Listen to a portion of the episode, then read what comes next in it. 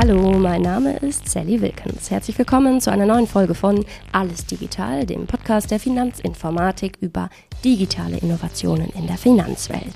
In Zusammenarbeit mit Studio ZX, ein Unternehmen der Zeit Verlagsgruppe. Wir sind heute live auf dem FI-Forum in Frankfurt. Liebe Zuhörerinnen, es ist Tag 3. Und obwohl es schon so viele interessante Austauschgespräche gab, lohnt es sich, nochmal extra gut zuzuhören, denn das Thema, über das wir heute sprechen, berührt uns alle sehr vielleicht sogar mehr als einigen lieb ist. Denn das Thema schürt auch Ängste und sorgt für Verunsicherung. Durchaus verständlich, aber absolut nicht nötig, wie meine Gesprächspartnerin findet. Mit der Philosophin, Buchautorin und Chefredakteurin des neu gegründeten Magazins Human spreche ich jetzt über künstliche Intelligenz. Herzlich willkommen, Rebecca Reinhardt. Ich freue mich hier zu sein. Danke, Sally, für die Einladung. Vielen Dank, dass du gekommen bist und ich dich hier live von der Bühne abfischen konnte. Erzähl mal, Rebecca. Ich habe dich schon ein bisschen vorgestellt, aber wenn du dich jetzt selbst vorstellst, was sagst du? Ich bin Philosophin, Autorin, Speakerin und Gründerin des ersten und immer noch einzigen deutschen Magazins, das sich ganzheitlich mit dem Impact der künstlichen Intelligenz befasst.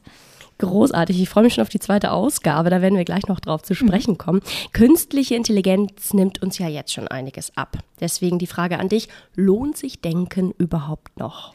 Das finde ich eine brillante Frage. Ja, sie ist sehr suggestiv. Ähm, Im Gegenteil, wir müssen jetzt wirklich schauen, ja, dass wir auf ganz neue Art und Weise unseren kritischen Verstand wieder neu entdecken und einsetzen. Denn gerade im Umgang mit, mit KI ist es entscheidend, ja, dass wir unseren Verstand nicht an der Garderobe abgeben, sondern ihn wirklich ja ähm, einsetzen, letzt, letztendlich in jedweder Interaktion mit KI. Jetzt ist es so, auch gerade hier auf dem Forum, es gibt auch immer wieder ja skeptische Stimmen, die eigentlich genau vor diesem, boah, wie machen wir es denn jetzt, stehen und Angst haben. Kannst du diese Menschen verstehen? Ich verstehe es absolut. Also wenn wir jetzt mal ähm, auf Deutschland schauen, wie du sagst, die Skepsis ist groß, die Angst ist groß und auch so ein bisschen die, die Tendenz, KI als Trend abzutun, ja, so ein bisschen was Lächerliches kommt und geht, so wie die neue Frühjahrsmode. Ich glaube persönlich, dass es an zweierlei Faktoren liegt, warum wir diese Angst und diese Skepsis haben. Einmal ist es tatsächlich Uninformiertheit, Unwissen, ja, und damit meine ich jetzt auch ein bisschen die mediale Öffentlichkeit. Und zum anderen haben wir gerade in Deutschland eine große Tradition, was Perfektionismus betrifft. Also wir sehen das zum Beispiel in der Automobilindustrie, ist mein, immer mein Lieblingsbeispiel. Ähm, und dieser Perfektionismus, der macht es uns sehr schwer, mit Systemen umzugehen, die im Wesentlichen den Charakter der Vorläufigkeit haben. Die KI-Modelle sind immer noch dabei, sich selbst zu verbessern und verbessert zu werden.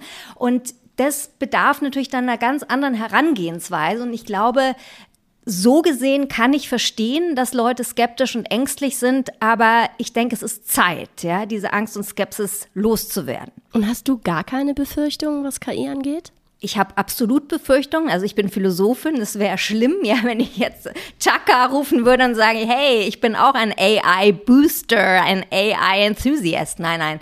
Also meine Befürchtungen, die liegen tatsächlich nicht da, was die Maschine selbst betrifft, sondern ich glaube, die größten Risiken sind ganz einfach Menschen, ja, die Missbrauch mit KI betreiben. Wenn wir jetzt zum Beispiel an das schlimmste Beispiel denken, autonome Waffensysteme, ja. Also da stehen Menschen dahinter. Wie werden die eingesetzt, ja?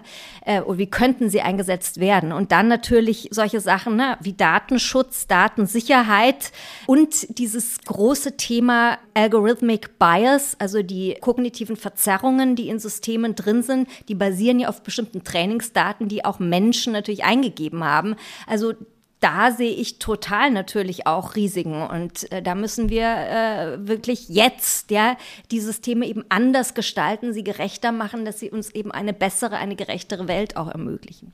Ja, für mich war gestern so ein Eye-Opening-Moment mit Professor Gerke, der eben gesagt hat, Sicherheitsexperte, ne, Cybersecurity, du kennst ihn, und äh, sagte, ja, also KI wird natürlich auf der bösen Seite der Macht genutzt, aber wir müssen sie genauso einsetzen. So, also zur Verteidigung. Und das fand ich auch nochmal so einen spannenden Gedanken. Jetzt ist die Chance, ne? Das ist absolut richtig. Und wie bei jeder Technologie muss man immer aufpassen vor dem Mythos, dass Technologie neutral sei. Technologie ist nie neutral, sondern sie ist genau wie du sagst, ja, ambivalent, ja. Sie hat sehr viele positive Seiten, sie hat, sie hat Risiken, sie hat Chancen, aber eben genau die Zeit zu gestalten, zu handeln ist jetzt, ja. Und deswegen ist es so wichtig, auch für den Innovationsstandort Deutschland natürlich gerade.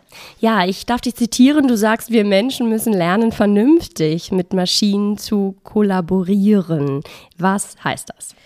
Also, wann immer wir jetzt von KI sprechen in der Berufswelt, ja, fangen wir mal damit an, in den sogenannten, ja, Wissensbranchen, in den White-Color-Berufen, ja, zum Beispiel Finanzen, ja, oder auch vielleicht Philosophie, ja, oder Law, also Anwälte, dann geht es ja darum, diese Systeme sind entweder schon da in den Firmen oder sie werden gerade entwickelt oder sie kommen.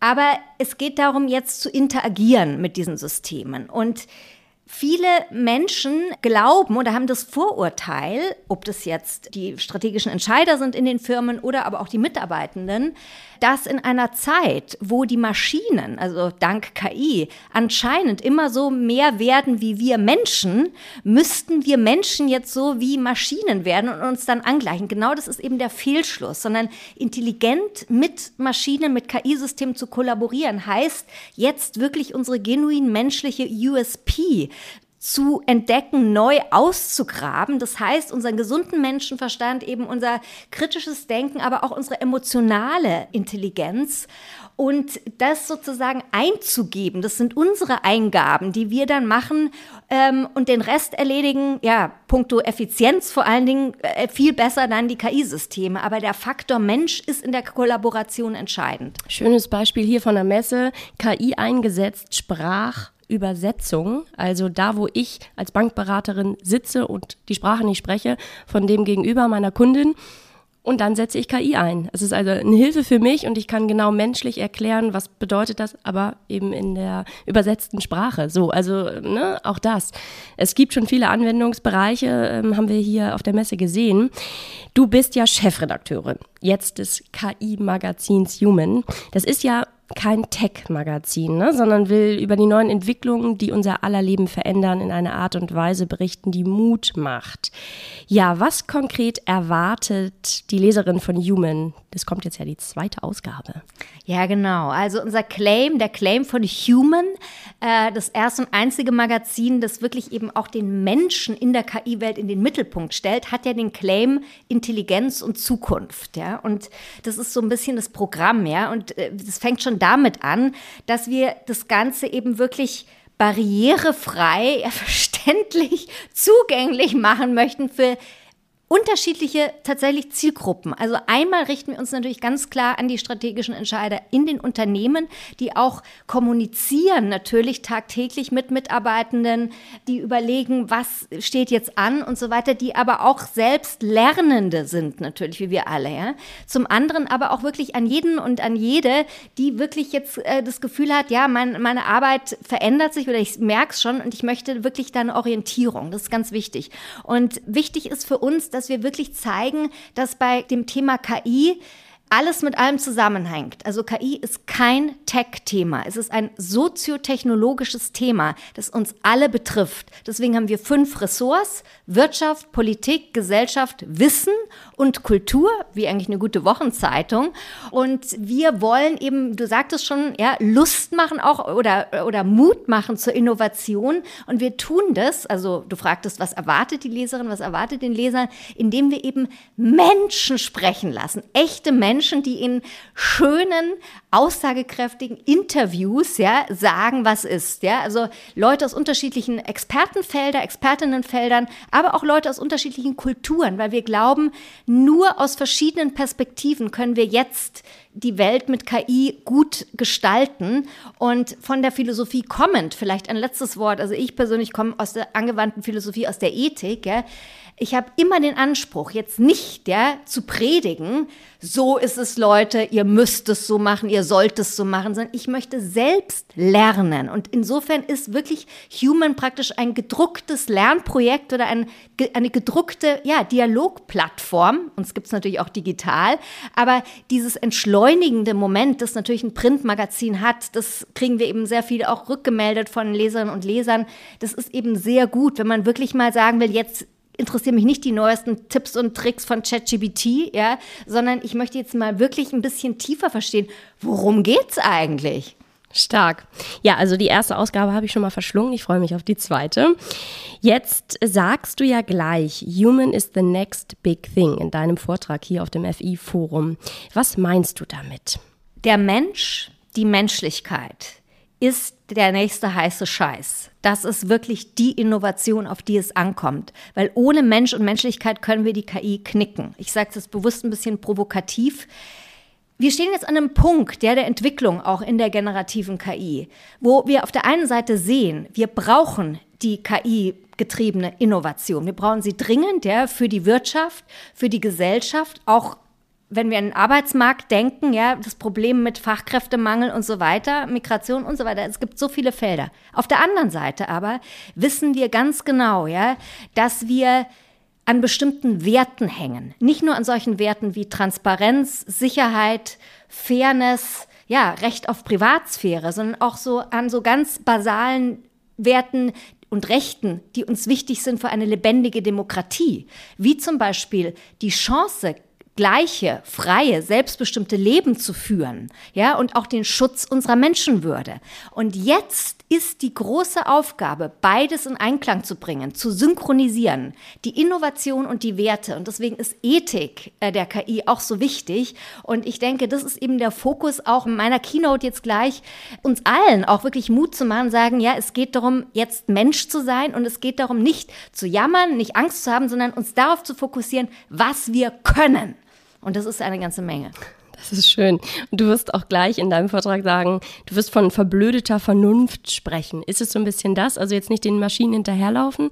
Wie meinst du das? Ganz genau. Also wenn wir von was wir können sprechen, dann geht es natürlich darum, ja, was, was, was können wir jetzt schon? Was sollten wir vielleicht noch lernen? Und aber auch, was sollten wir verlernen? Ich glaube, wir können uns von der verblödeten Vernunft lösen, die seit einiger Zeit unsere Gehirne gehackt hat. Und mit verblödete Vernunft meine ich dieses entsetzliche Schwarz-Weiß-Denken, ja, das wir in so vielen Bereichen kennen, ja, immer dieses Entweder-Oder.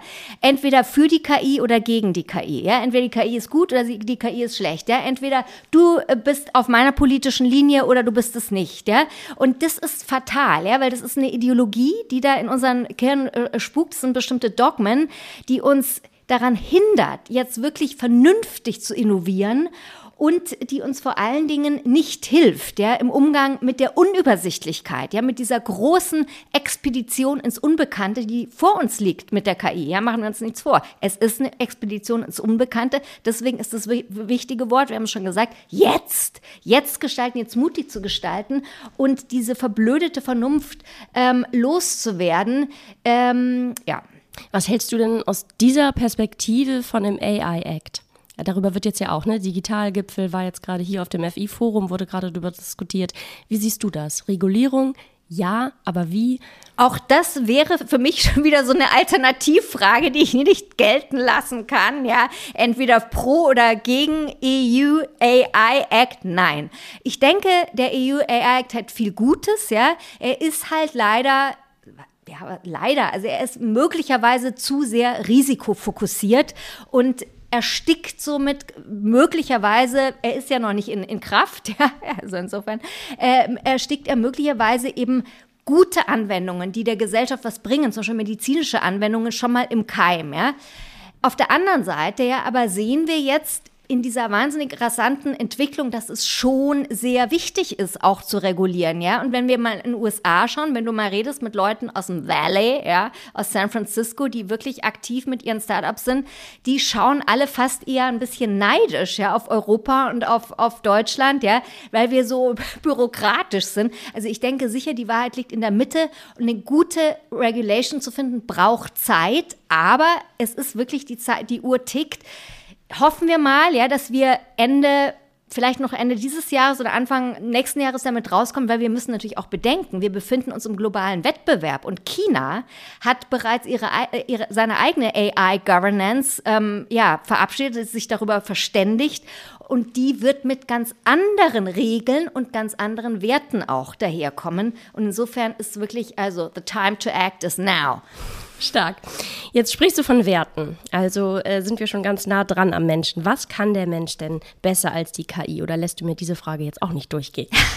das ist auch eine sehr gute Frage, natürlich. Selbstverständlich erlaube ich das, liebe, liebe Sally, die, diese wichtige Frage zu stellen. Also lustigerweise als erstes Mal, was, woran man gar nicht denkt, das hat jetzt nochmal gar nichts mit Werten zu tun, ist, der Mensch ist tatsächlich in seinen ganzen motorischen Eigenschaften wesentlich besser als die KI. Die KI kann immer noch kein Kinderzimmer aufräumen zum Beispiel. Das ist nämlich ein interessanter Fun Fact am Rande. Aber wenn es jetzt ums, ums Leben und Arbeiten geht, dann sind es natürlich vor allen Dingen eben tatsächlich unsere kognitiven, selbstdenkenden Fähigkeiten und unsere große emotionale Intelligenz, unsere Empathie. Ja? Wie schön Kenza Ait Abu sagt in der Startausgabe, die vielleicht einige auch von den Zuhörerinnen und Zuhörern kennen. Ähm, sie ist AI- und Robotics-Expertin. KI-Systeme können natürlich Gefühle simulieren. Sie haben damit, kann man sagen, Emotionen, aber sie haben eben keine echten Gefühle. Also wir sehen jetzt schon im Umgang mit KI, in der Kollaboration mit KI und Menschen im Team, dass es jetzt darauf ankommt, unser Miteinander zu stärken und wirklich ja, einander Mut zu machen, als Menschen miteinander zu arbeiten und vor allen Dingen auch als menschlich zu führen. Also was zum Beispiel auch die Führungsebene betrifft, ist Leadership entscheidend. Leadership ist jetzt entscheidender als Management. Managen können die Maschinen künftig und jetzt schon besser als wir. Alles, was automatisiert ähm, werden kann, wird automatisiert und das ist auch gut so, aber umso mehr ja, ist es jetzt eben wirklich wichtig, das zu tun, was wir tatsächlich besser können. Jetzt möchte ich auch aus deinem Human Interview, aus einem in der ersten Ausgabe zitieren, das Wichtigste an der KI ist der Mensch. Wer hat das gesagt und warum? Gerd Gigerenzer war das, ein ja, Grand Seigneur der Soziologie. Gerd Gigerenzer hat sich, hat sich schon lange mit künstlicher Intelligenz auch auseinandergesetzt, natürlich jetzt auch aus der soziologischen Perspektive. Und ich denke, er meint genau das.